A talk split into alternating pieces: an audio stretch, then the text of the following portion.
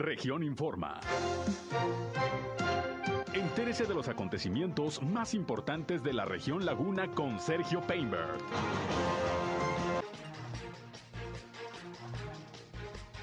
Responde el gobernador Miguel Ángel Riquelme Solís al presidente López Obrador sobre la consulta de revocación de mandato. Anuncian la procesión del silencio en Viesca. Siguen pláticas entre el gobierno de Durango y el Sindicato Nacional de Trabajadores de la Educación. Continúa el paro de labores. Arrancará vacunación para rezagados en 14 municipios de Durango. Se reúnen hoy en Torreón integrantes del impuesto sobre nóminas para analizar las obras que se desarrollarán este año en Torreón. Arrancaron las campañas políticas en Durango para la gubernatura. Esto es algo de lo más importante, de lo más relevante que le tengo de noticias, de información aquí en esta segunda emisión de Región Informa. Gracias como siempre por su atención. Yo soy Sergio Peinbert, usted ya me conoce. Estamos iniciando la semana, es 4 de abril del año 2022 y aquí estamos listos como siempre para informarles. Soy Sergio Peinbert, usted ya me conoce. Vamos a las noticias. El clima.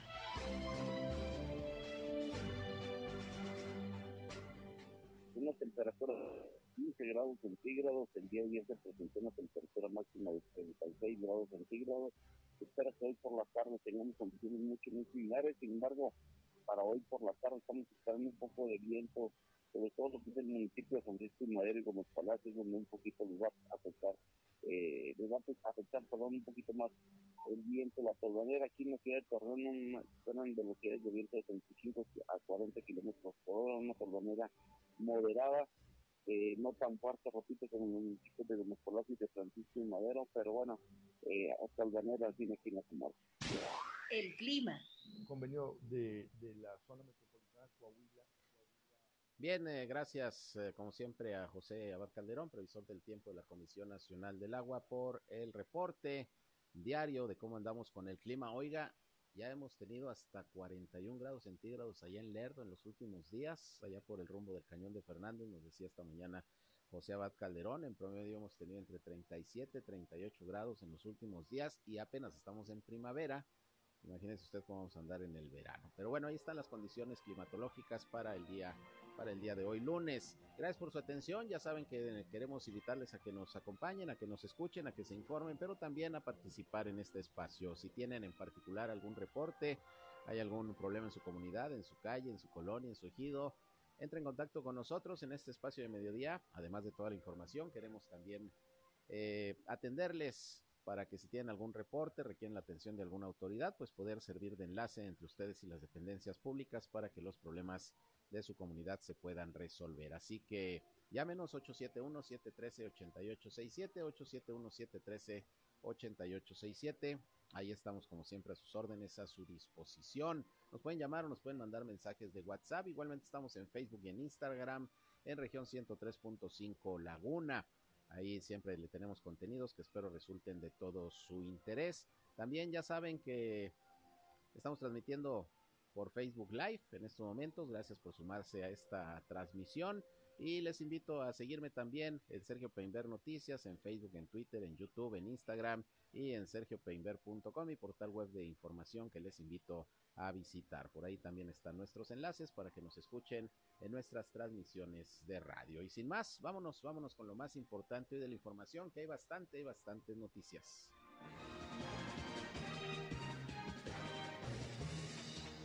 Bueno, y vamos a arrancar con lo que desde esta mañana les di a conocer. Ayer iniciaron las campañas eh, políticas en el estado de Durango, en este caso para la renovación de la gubernatura del estado. El día de ayer, desde las cero horas, los candidatos, los partidos políticos pueden hacer campaña, actividades de proselitismo y bueno, pues los dos principales aspirantes a la gubernatura, que en este caso son Marina Vitela de Morena y Esteban Villegas de el PRI PAN PRD. Tuvieron actos aquí precisamente en la comarca lagunera que arrancaron también campaña y bueno, pues ahí eh, pudimos captar, estuvimos presentes y pudimos captar pues algunos puntos importantes de lo que señalaron ambos aspirantes pues en estos eventos en donde acudieron pues cientos de simpatizantes eh, tanto a la velaria de la Expoferia de Gómez Palacio, donde se presentó Marina Vitela, como al Parque Victoria en Lerdo, donde arrancó campaña en la laguna Esteban Villegas. Vamos a escuchar en principio lo que comentó Marina Vitela, candidata de Morena, PT, Partido Verde y redes sociales progresistas de Durango, ayer en su arranque de campaña en Gómez Palacio, ciudad, ciudad que, como usted sabe, ella gobernó. Esto dijo Marina Vitela. Hoy, hoy les quiero agradecer que gracias a ustedes la transformación de nuestro querido Estado está a punto de llegar. Vamos a, co a combatir la corrupción y vamos a seguir los pasos del presidente más eficiente, más querido y más chingón de México.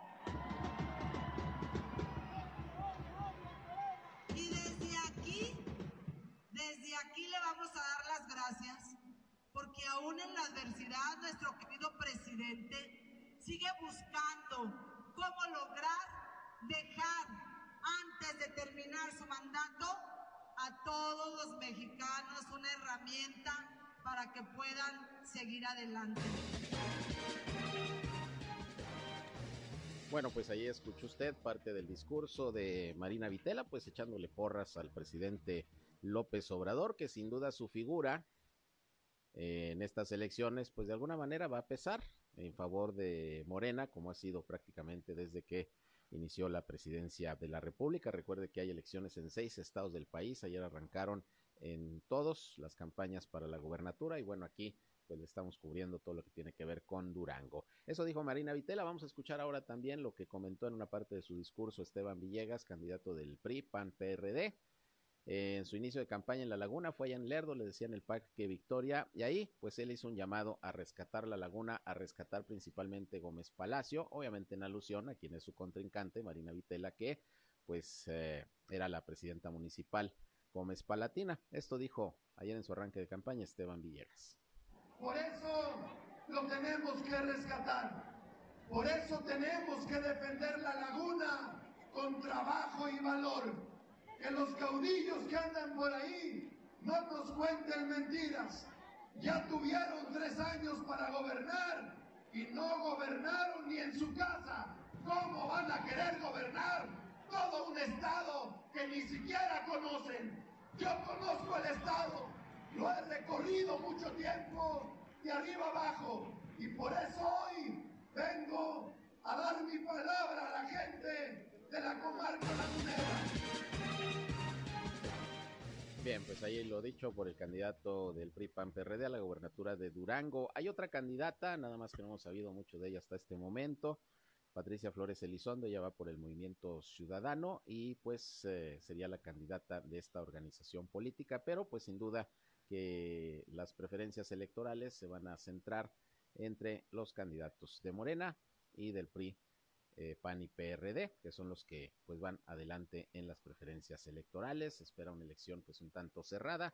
Vamos a ver cómo transcurren las campañas, porque ahorita son las de gobernador. El día 13 de abril inician las campañas para las presidencias municipales, en este caso las de mayor población, que serían Gómez Palacio, Lerdo y la capital del estado de Durango y posteriormente irán arrancando así en otros municipios porque pues la idea es que en los municipios más chicos pues son menos días de campaña, en los más grandes más días de campaña, de acuerdo a la calendarización que estableció el Instituto Electoral y de Participación Ciudadana del estado de Durango. Así las cosas pues con el arranque de las campañas, toda la información se la vamos a tener ya saben aquí en región radio. Pero hablando de Durango, bueno, pues continúa el conflicto entre el gobierno del estado y los maestros de la sección 44 del Sindicato Nacional de Trabajadores de la Educación que siguen en paro de labores porque no les han pagado la totalidad de los recursos que dicen les adeuda el gobierno del estado por eh, prestaciones que no se han pagado. Ellos hablan de cerca de 500 millones de pesos. El gobernador la semana pasada dijo que eran como 300, pero que ya le han abonado 130 millones. El asunto es que ayer el gobierno del estado emitió un comunicado donde señalaba que luego de algunas pláticas y mesas de diálogo con los maestros y maestras e integrantes del sindicato, pues se había acordado que hoy iniciarían nuevamente las actividades escolares, que el paro que inició desde el pasado miércoles iba a terminar.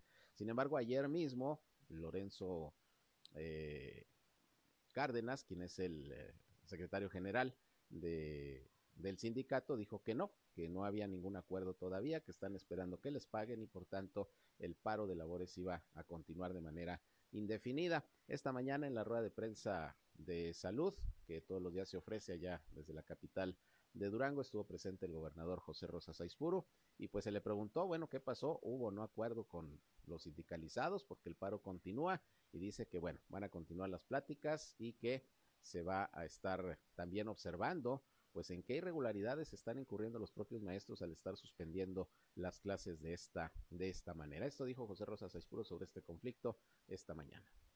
Hemos tenido pláticas uh, donde ha habido avances muy importantes con nuestras maestras y maestros. Lo que la semana pasada dijimos, lo que yo dije eh, a través de ustedes, los medios de comunicación, de que el gobierno estaba cumpliendo, eh, así fue, no había ninguna duda de que lo que dijimos que se había depositado la semana pasada era real y del 15 de marzo a, hasta el último día del mes pasado se se les eh, dio un apoyo a, mayor a los 130 millones de pesos. Hoy habremos de continuar con las reuniones, así es que, pues, eh, decirles que a pesar de las circunstancias financieras difíciles, este gobierno está cumpliendo y que eh, nuestras maestras y maestros les quede claro que si no se han cubierto esas prestaciones, no así los salarios, porque esos el gobierno paga puntualmente los salarios a los trabajadores activos y pasivos, pero en el caso de las maestras y maestros, pues decirles que vamos a cumplir, eh, vamos a hacer un calendario, hoy me reuniré con ellos y de acuerdo también debo decir con toda claridad que de acuerdo a la obligación que tiene eh, la autoridad como el responsable de, del gasto público, pues también que los días que nuestras maestras y maestros no laboren, como a cualquier otro trabajador, no se le puede pagar. ¿Por qué? Porque si nosotros les pagamos, vamos a tener una observación de la Auditoría Superior de la Federación, porque no se puede pagar algo eh, donde no hay eh, una contribución de la otra parte. Así es que yo creo que lo importante es que nos hablemos con la verdad, eh, de mi parte hay todo el compromiso con las maestras y maestros, pero también tengo la obligación de hacer cumplir la ley y, la, y los padres de familia me han manifestado su, su, inconformidad porque sus hijos no están recibiendo clases. Así es que estaremos listos y a las 12 del día me voy a reunir con el, la, el Comité Ejecutivo de la sección 44 para acordar eh, las fechas de pago de los pendientes que aún tiene el gobierno con eh, la sección 44. Bien, pues ahí tiene usted lo que comentó el gobernador José Rosa Saizpuru. No se les va a pagar a los maestros mientras no laboren, mientras continúen en paro, porque pues no es justo pagarles un sueldo si no están cumpliendo con sus tareas, con sus responsabilidades. Vamos a ver pues cómo toma esto el propio sindicato. La idea es continuar pues con el diálogo, con las pláticas y pues eh, a ver cuándo se logra resolver este conflicto, que lo peor del caso precisamente es que se están eh, suspendiendo las clases. De por sí, los estudiantes, los alumnos, las alumnas apenas están regresando a las clases presenciales y ya hay suspensión, pues el daño, cuando menos en el eh, proceso de enseñanza-aprendizaje, pues ahí está, ahí está. Entonces, pues vamos a, estar muy pendientes, por lo pronto, pues esa es la postura ahora también del gobierno del estado. Vamos a, a darle seguimiento como siempre. Por otra parte, hoy en rueda de prensa, la secretaria de Cultura de Coahuila, Ana Sofía García Camil, eh, dio a conocer pues la organización de la procesión del silencio que desde hace ya varios años eh, se lleva a cabo en el municipio de Viesca el Viernes Santo y que bueno, pues se canceló este evento con motivo de la pandemia, se regresa en esta ocasión nuevamente a esta actividad y bueno, va a ser el Viernes Santo, el 15 de abril a las 6 de la tarde y ya pues está toda la organización y habló de lo que esperan de respuesta de los ciudadanos y las ciudadanas. La invitación es para ir a Viesca a esta procesión del silencio. Repito, sería el próximo eh, Viernes Santo. Esto dijo Ana Sofía García Camil, secretaria de Cultura de Coahuila. Invitamos a diferentes parroquias de la comarca lagunera que nos acompañen. Y bueno, eh, la idea es eh, hacer este recorrido, este, esta procesión, como es su nombre, en el que todos buscamos pues eh, de, de fe, de devoción, eh, esta reflexión, este dolor que se está recordando y conmemorando por la muerte de Cristo. Es por eso que es procesión del silencio, porque todo el mundo, pues vamos marchando, caminando en silencio, eh, con la marca de, los tambores que van eh, precediendo, ¿verdad? A todo el contingente que va ahí. Con la, con, digamos, incluimos también a la, a la Virgen de Dolores, que, que, pues también es la madre de Jesucristo, ¿no? Pero ¿qué esperamos con todo este tema eh, religioso que buscamos, no? Pues eh, esto, ¿no? Incentivar. Eh, así se creó también esta procesión, el buscar eh, pues un tema, un evento, un producto que tuviera cultural y turístico, que tuviera la suficiente fuerza y atracción para que la gente visitara el pueblo mágico de Viesca. Y pues se logró con creces. Eh, iniciamos con poco menos de 5 mil personas el primer año y el último año, que fue el 2019 en pandemia, tuvimos 12 mil personas. Eh, el año pasado se hizo de manera virtual y eh, tuvimos más de 25 mil eh, personas que lo estuvieron viendo. De esperarse, ojalá vinieran muchas, pero por tema todavía de COVID, estamos eh, buscando que sea de ese gran total que fue el último, que fueron 12 mil y tantas personas, un 75% aproximadamente, que estamos hablando de unas 8, 8 mil y cacho personas. Bien, pues ahí es lo que comenta la secretaria de Cultura de Coahuila, Ana Sofía García Camil, pues ya se está organizando el gobierno del estado, eh, la diócesis de Torreón, las parroquias, las iglesias de la laguna para participar en esta procesión del silencio que regresa, regresa luego de la pandemia y que se ha convertido en un producto turístico, además de su carácter religioso, en un producto turístico importante, sobre todo para la gente aquí de la comarca lagunera, porque es la procesión, pero bueno, pues se hace toda una verbena allá en Viesca, hay venta de todo tipo de productos, etcétera. Entonces, pues ahí está la invitación para el Viernes Santo a las 6 de la tarde en el pueblo mágico de Viesca. Vamos a una pausa y regresamos, son las 13 horas, la una con 20 minutos.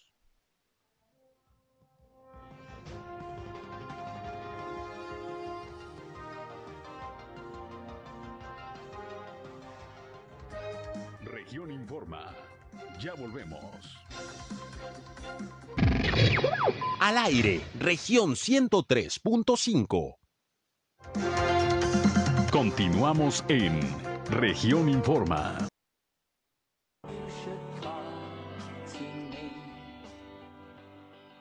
Bien, regresamos, son las 13 horas, la una con 26 minutos. Vámonos con más información. Y fíjese que esta mañana el presidente López Obrador, durante su conferencia de prensa, criticó al gobernador de Coahuila, Miguel Ángel Riquelme Solís, a quien acusó de estar haciendo un llamado a la población a no acudir a la consulta de revocación de mandato, que es una posición que, bueno, han asumido los priistas en torno a este ejercicio que se va a llevar a cabo el próximo 10 de abril.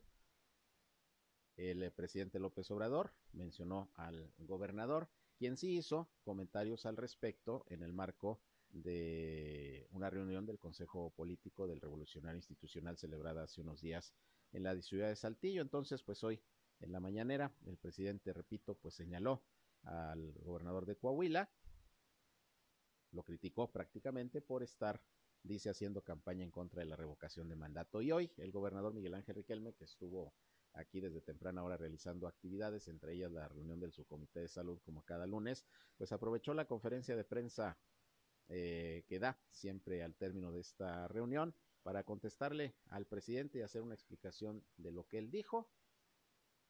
Se sostiene, pero no es como se lo informaron al presidente, dijo el gobernador, están mal informando al presidente. Vamos a escuchar lo que dijo Miguel Riquelme sobre, sobre este tema.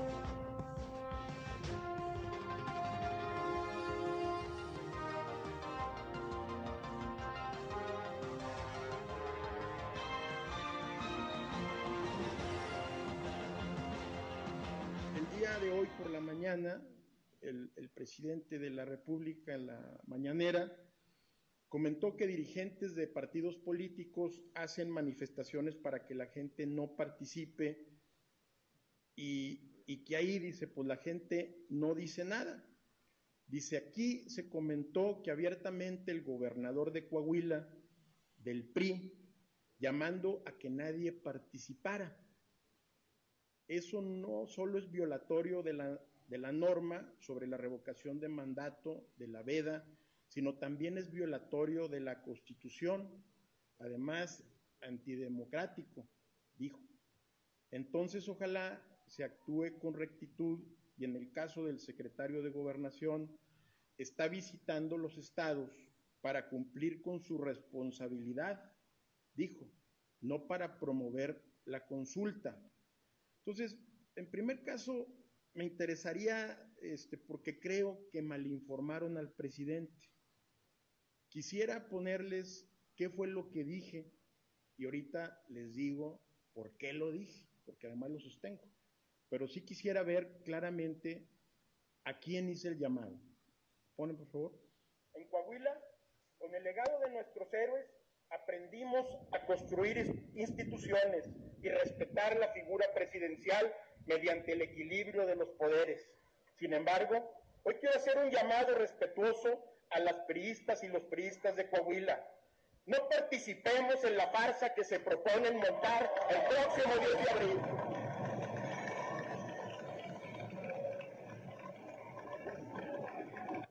El cargo, el cargo que nos otorga la democracia no es una investidura para cumplir caprichos personales, arbitrariedades y ocurrencias en, perjuicio del pueblo.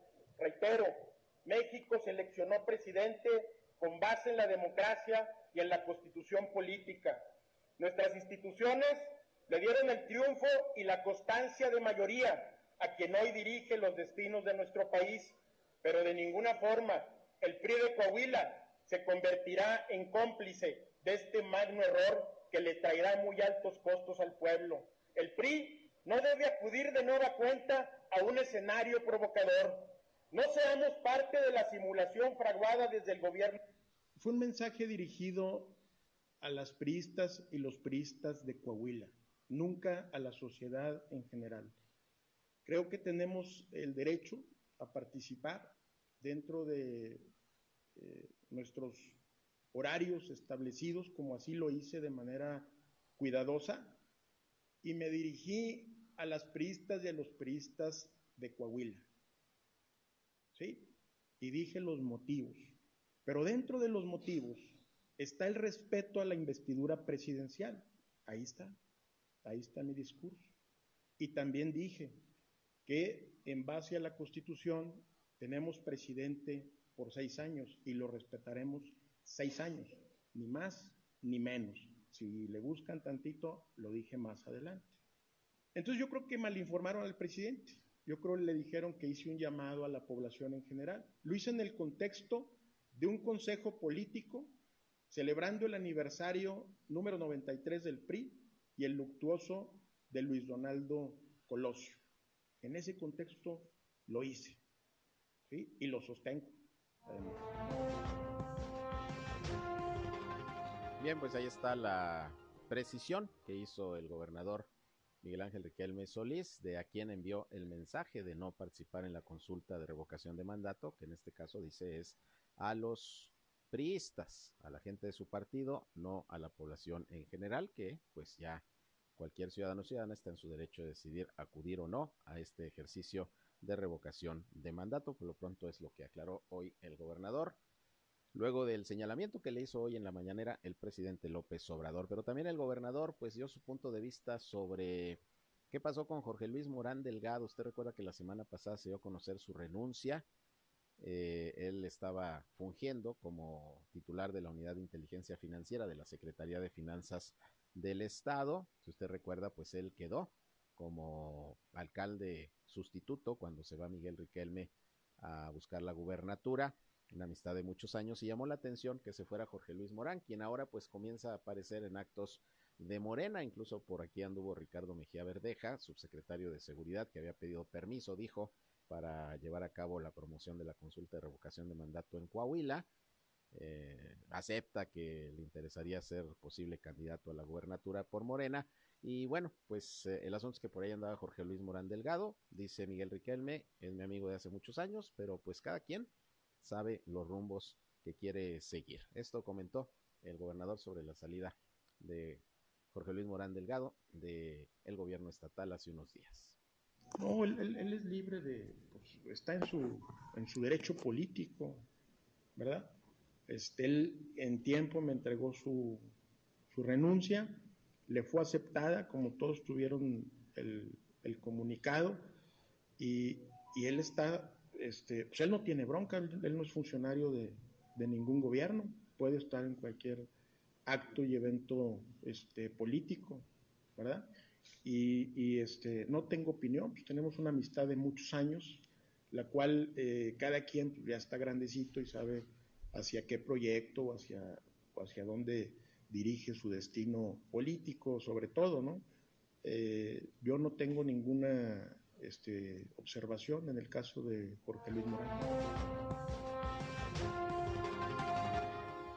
Bien, pues ahí lo que comentó el gobernador también sobre este asunto. Por otra parte, hoy muy temprano, el propio gobernador Miguel Riquelme, el alcalde Román Alberto Cepeda y los integrantes del Comité Técnico del Impuesto sobre nóminas se reunieron pues para analizar los proyectos de obra que precisamente se están eh, evaluando y que se han definido, algunos de ellos, para llevar a cabo eh, a partir de este año. Ya ve que, por ejemplo, está lo del distribuidor vial eh, Cuatro Caminos, lo de la solución vial que se quiere dar también allá a la parte de Villa Florida. Y bueno, se llevó a cabo esta reunión por la mañana y el alcalde de Torreón, Román Alberto Cepeda, habló precisamente de los temas que se abordaron el día de hoy en esta eh, junta, repito, de los integrantes del el Comité Técnico del Fideicomiso del Impuesto sobre Nóminas aquí en Torreón. Eh, bueno, fue una reunión en que me invita el señor gobernador a participar en el tema de impuestos sobre nóminas, aquí en el, en el, tema de la región Laguna, donde se ponen en suerte las obras, la modificación de algunos presupuestos que tienen que ver con las obras que se realizarán aquí, particularmente en Torreón, que tiene que ver la del sistema vial Cuatro Caminos y la de Villa Florida. En tiempos, el avance que lleva, eh, la modificación de un presupuesto que, como ya lo había anunciado el señor gobernador, que se modifique en lugar de ser una obra de impuestos sobre nóminas, se ejecutará con un recurso del Estado. Y eso, bueno, pues nos permitió eh, primero trasladar ya en tiempo en forma, como ya lo comentó, el avance que tiene de la obra. Y, y, ya lo único que queda pendiente es un orden cronológico para nosotros en materia de movilidad vial, ir ordenando los temas, como ya lo comentaron ahí, en, en, en, donde se vierten las inquietudes, en qué forma se llevará a cabo y cronológicamente cuánto tiempo tomará. ¿no? Obras bastante necesarias para Torreón. Es importante, indiscutiblemente llevarán, llevarán, pues causarán cierta molestia, pero lo más importante es que es necesaria. La obra es indiscutible, es una obra profundamente necesaria, las dos, y que, y que ya hay toda la disposición, de hecho ya están licitadas, ya se empiezan las obras, y a continuación se se, se, se, pasará el tiempo ya de, de, para dar el inicio ¿no? de la obra. Trabajando por el bien común, sin duda, sí, seguimos igual. Hay prioridades y la prioridad del DIF, se, seguimos trabajando, se siguen haciendo eventos en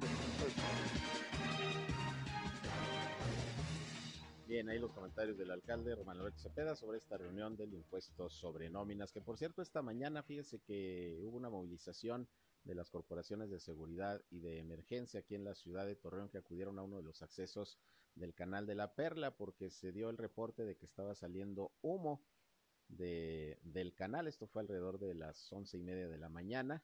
Llegó el reporte a los servicios de emergencia, los comerciantes que tienen instalados sus puestos ahí en la esquina de Juárez y Valdés Carrillo, pues le llamaron a los bomberos porque estaba saliendo humo. Pues total que cuando llegaron ahí los bomberos, resulta que no era humo, que estaban fumigando, estaban sanitizando ahí el canal de la Perla, pero pues pensaron que, que, a lo mejor había algún incendio, algún problema mayor. No, nada más estaban fumigando, pero pues ahí los comerciantes pensaron que, que había alguna, alguna quemazón o algo por el estilo. Afortunadamente, pues no, no fue así. Eh, afortunadamente. Por otra parte, déjeme le comento que el gobernador José Rosa Saizpuru comentó esta mañana eh, en la conferencia de prensa de salud que a partir de hoy inicia la fase de vacunación que ya había anunciado para rezagados en 14 municipios de, del estado eh, se comenzaba con cuatro el día de hoy, entre ellos el de Cuencamé, que es el más cercano que tenemos aquí en la zona metropolitana de La Laguna y en otros municipios de, de, la entidad, incluso allá en Durango Capital, iban a comenzar a acudir brigadas también a las escuelas, a las universidades y bueno, se va a ir ampliando esta fase de vacunación para los rezagados en el estado de Durango. Inician en 14 municipios, se irá ampliando una vez que, una vez que vaya avanzando la, la vacunación. Cuando toque aquí a la laguna, bueno, con mucho gusto se lo vamos a, a informar. Pero mire, si usted vive en Lerdo, en Gómez Palacio, en la laguna de Durango, y, y no hay ahorita eh, jornada de vacunación para rezagados, puede venir a Torreón desde el primero de abril y durante todo el mes va a estar disponible un módulo de vacunación ahí en, en el Hospital General de Torreón, allá por el manto de la Virgen, en modalidad peatonal, de 8 de la mañana a 1 de la tarde, todos los días, salvo sábado y domingo. Podrá ir a vacunarse si tiene de 18 años en adelante, si le falta alguna dosis o no se ha aplicado ninguna, bueno, pues ahí primera, segunda, refuerzo, ahí con, con, con mucho gusto le van a estar vacunando todo el mes. Queda pendiente nada más eh, si también lo que es el, el jueves y viernes santo van a estar trabajando o descansan. Ya Cintia Cuevas, la titular de programas del bienestar aquí en la Laguna de Coahuila, nos dijo que nos iba a avisar en su momento, pero por lo pronto todo el mes de abril este módulo de vacunación en el Hospital General y pueden ir de cualquier punto de la comarca lagunera de Coahuila y también de Durango. Hay vacunas suficientes, se aplica la de AstraZeneca y bueno, para seguir avanzando en el tema de la vacunación. Por otra parte, antes de irme a la pausa, en el tema de seguridad, fíjese que la mañana de este lunes también se registró un intento de asalto a una cuentaviente en una sucursal bancaria de la colonia Las Rosas, allá en Gómez Palacio. Fue poquito después de las 11 de la mañana cuando se activó el código rojo tras la señal emitida por el botón de pánico del banco. Estamos hablando de la sucursal de Banregio, que está en el cruce de las calles Puebla y Sonora, precisamente de la colonia las Rosas, fuentes de seguridad informa informaron que una mujer de 40 años de edad ingresó al lugar para realizar una transacción y en ese momento un sujeto intentó quitarle el bolso. Ella se negó, el individuo sacó un arma corta y la amagó, pero la víctima se percató de que era de juguete y comenzó a pedir ayuda. Llegaron los eh, empleados del banco ahí eh, pues para activar el botón de pánico y bueno, huyó este, este sujeto. De cualquier manera se montó un operativo en calles y colonias aledañas para buscar al delincuente. Hasta este momento no se tiene conocimiento si lo detuvieron, pero fue este intento de asalto esta mañana ahí en esta sucursal bancaria en Gómez Palacio. Bien, vámonos a otra pausa y regresamos. Son las 13 horas, la una con 40.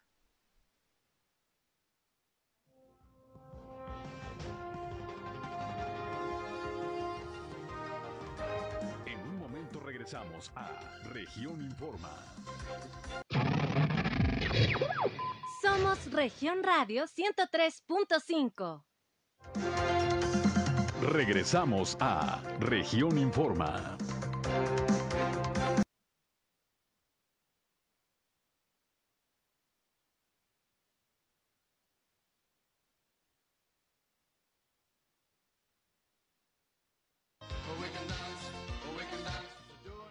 Bien, regresamos una de la tarde ya con 45 minutos. Vámonos con más información. Antes eh, tengo por aquí un reporte de ciudadanos que se comunican con nosotros del el fraccionamiento Loma Alta aquí en la ciudad de Torreón. Piden ayuda porque desde hace unos días tienen una fuga muy fuerte y el agua se está desperdiciando. Ya llamaron a CIMAS, pero no les han hecho caso.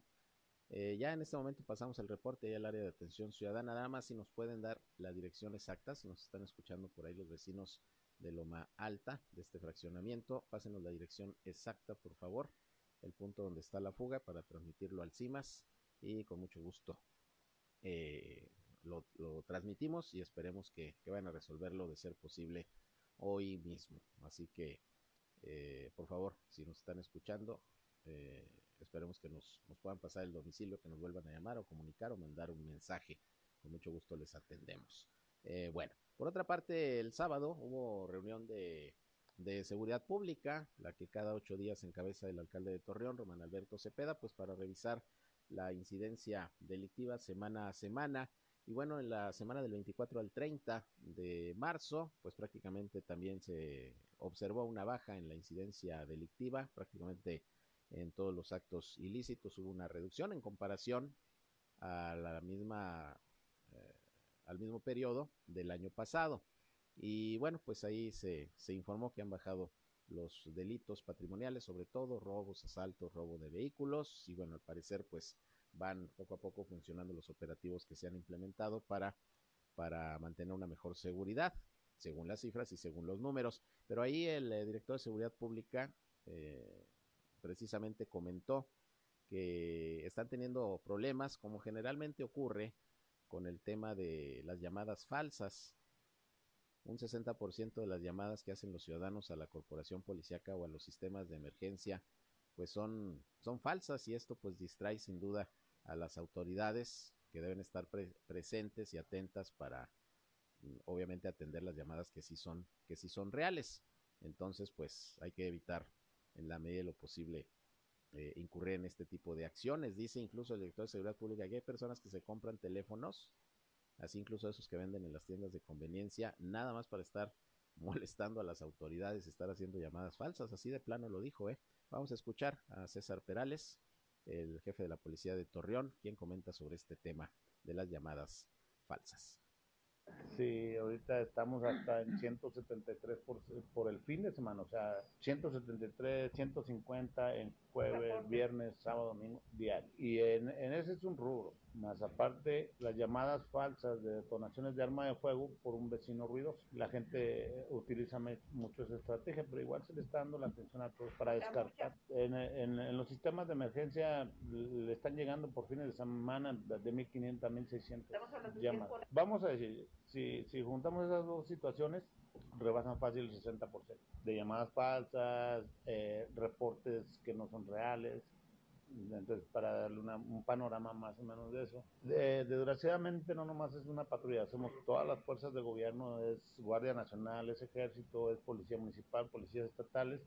Entonces, nos está afectando mucho ese tipo de llamadas porque dejamos de atender las realmente importantes o nos aumenta el tiempo de respuesta. Digo, hay gente que hasta se toma la molestia de comprar un celular y un, un, chip para hacer llamadas de diversión el fin de semana. A tal grado estamos de, como, como ciudadanos, ese tipo de Bueno, pues ahí el llamado a toda la ciudadanía para pues evitar las llamadas de falsa alarma, porque mire, se distraen recursos, policías, vehículos, se gasta gasolina para ir a atender pues situaciones que no son reales o que no son de verdadera emergencia y esto, repito, pues puede distraer a, las autoridades de, de, atender temas que de veras son una emergencia y que son de atención inmediata. Bueno, pues así el asunto, que no es nuevo, ¿eh? Siempre más o menos son los datos que se dan del 60, 70% de llamadas falsas, finalmente las que se reciben en las corporaciones policíacas, en el 911, en fin, son datos eh, que siempre se dan, pero nos llama la atención que de todas maneras siempre hay este tipo de llamadas por más eh, exhortos que haya a la población para no incurrir precisamente en ello. Bien, por otra parte, fíjese que eh, se dio a conocer por parte de el dirigente de Morena en el estado de Durango, Oniel García Navarro, que ya se tiene integrada la planilla, que se espera ratificarse este lunes, de quienes integrarán precisamente eh, la propuesta de Republicano Ayuntamiento de, de Morena para estas elecciones en Gómez Palacio. Ya sabe usted que la candidata será Betsabe Martínez Arango, quien fuera titular del DIF municipal en la administración de Marina Vitela, hoy candidata a gobernadora. Y bueno, aparecen los nombres de varios funcionales, eh, funcionarios municipales que están en activo o regidores que van incluso a buscar la reelección en esta planilla. Por ejemplo, eh, aquí están algunos nombres. La propuesta de planilla la encabeza como candidata a la alcaldía Betsabe Martínez Arango, pero están por ahí Cuauhtémoc Estrella, que buscaría la titularidad de la sindicatura. Ya es síndico en estos momentos, inició como tesorero municipal y bueno, eh, está como síndico, buscaría la, la titularidad, es decir, la reelección, por decirlo así, en ese cargo.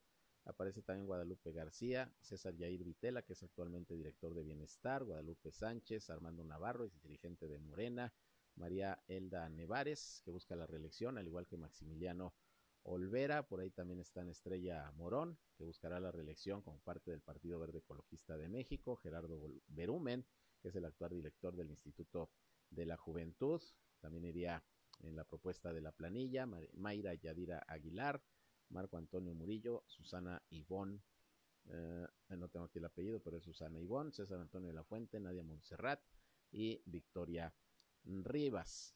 Es eh, la propuesta de planilla que encabezaría Betsabe Martínez Arango, quien es pues ya la candidata prácticamente de Morena a la presidencia municipal de, de Gómez Palacio, que como le decía hace un rato, las campañas, las campañas eh, políticas para las alcaldías en Durango arrancan el día 13 de abril con las eh, de Gómez Palacio, de Durango Capital y de Lerdo, que son los municipios de mayor población. Bueno, pues ahí tiene usted lo que se está informando sobre este asunto de las planillas, en este caso la de Morena. Y pues así, así va a estar eh, el movimiento en los próximos dos meses en el estado de Durango, como en otros cinco estados del país, donde habrá elecciones, sobre todo para la renovación de la gubernatura. Aquí les vamos a estar informando. Por otra parte, integrantes de la Comisión de Seguridad Pública del Cabildo de Torreón se reunieron para su sesión ahora ahí en las instalaciones de la Corporación Policiaca en la Dirección de Seguridad Pública,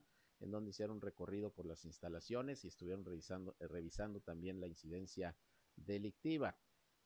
Felipe Eduardo González, que es el presidente de esta comisión, dijo que tuvieron los ediles la oportunidad de revisar de manera física las instalaciones de la corporación. Ahí conocieron el sistema operativo eh, con que se maneja la Dirección de Seguridad Pública, cómo funciona el C2, este centro de control y comando, el grupo de reacción Laguna, cómo está el banco de armas y cómo se está trabajando a través de la Dirección de Proximidad Social y los binomios caninos. Todo esto pudieron ver por ahí los ediles de la Comisión de Seguridad Pública eh, el fin de semana, ahí mismo en la corporación. El comisario César Perales, a quien escuchamos hace unos momentos, les informó de la disminución de eventos delictivos como el robo a comercio, que tuvo una baja del 37%, eh, el robo de vehículos, que también es una baja importante en lo que va del año. Los datos que ya le comenté hace unos momentos, bueno, pues por ahí anduvieron los regidores y las regidoras de la Comisión de Seguridad, pues viendo directamente, pues el área que les toca supervisar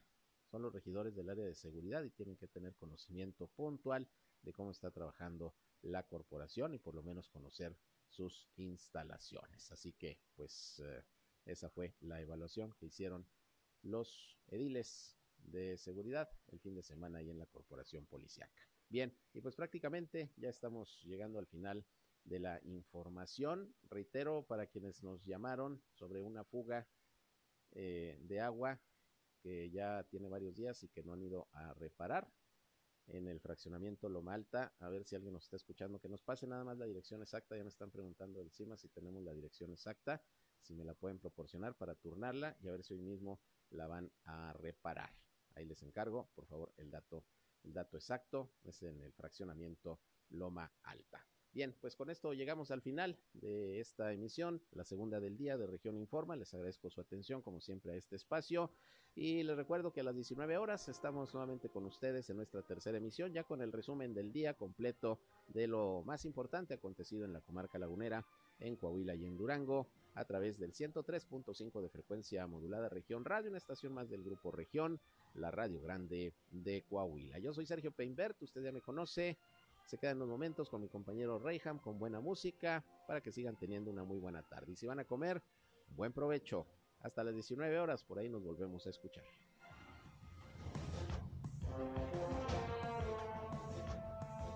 Esto fue Región Informa.